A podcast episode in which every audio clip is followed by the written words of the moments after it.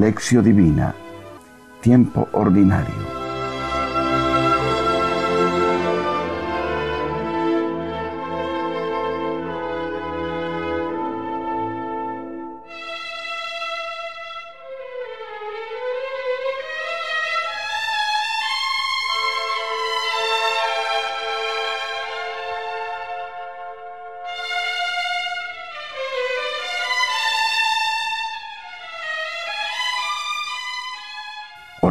Inicial.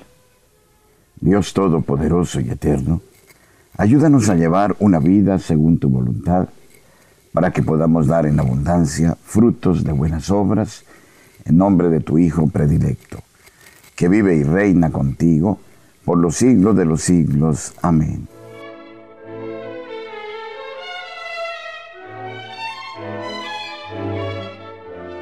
Lección Proclamación del Santo Evangelio según San Marcos, capítulo cuarto, versículos 26 a 34.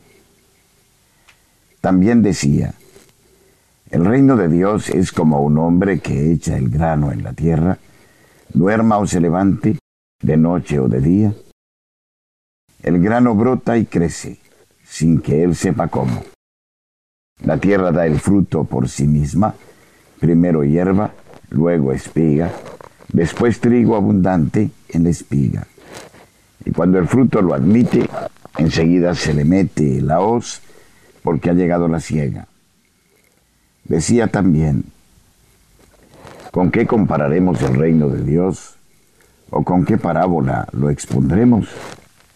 Es como un grano de mostaza que cuando se siembra en la tierra es más pequeña que cualquier semilla que se siembra en la tierra. Pero una vez sembrada crece y se hace mayor que todas las hortalizas y echa ramas tan grandes que las aves del cielo anidan a su sombra. Y les anunciaba la palabra con muchas parábolas como estas, según podían entenderle.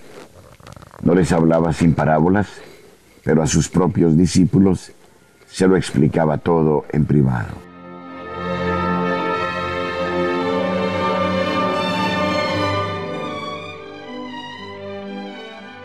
Meditación.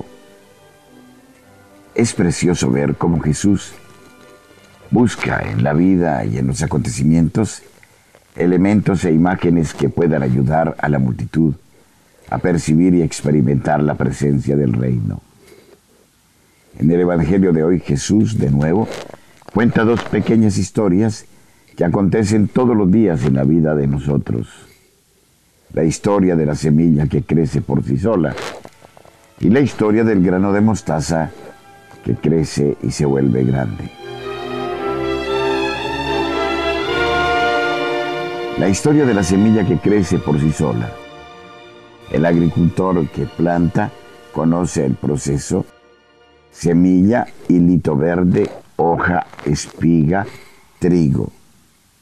No usa la hoz antes de tiempo. Sabe esperar. Pero no sabe cómo la tierra, la lluvia, el sol y la semilla tienen esta fuerza de hacer crecer una planta desde la nada hasta la fruta. Así es el reino de Dios. Sigue un proceso. Tiene etapas y plazos. Crece.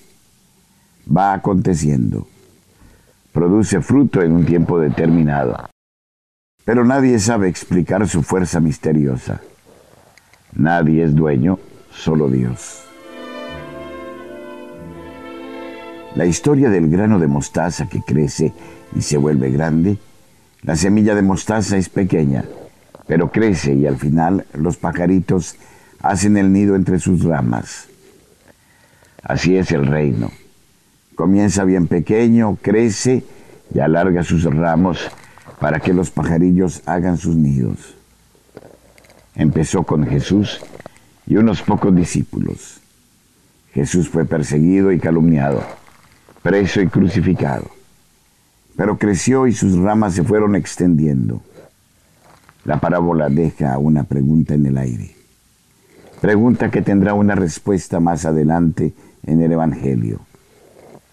¿Quiénes son los pajarillos?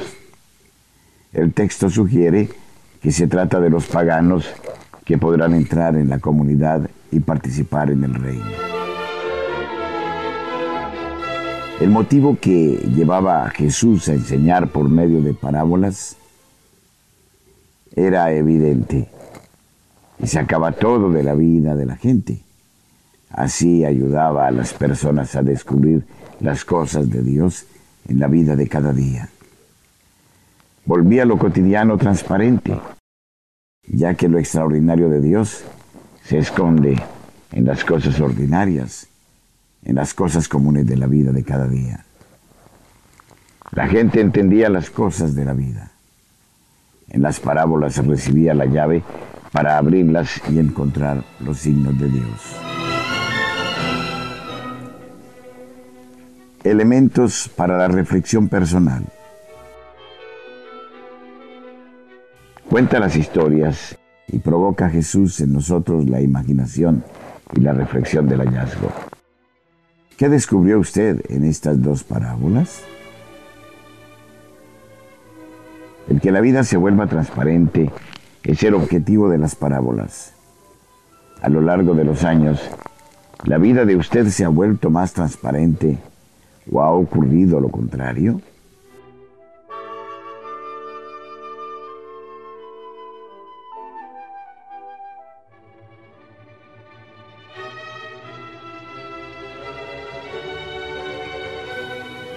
Oración final.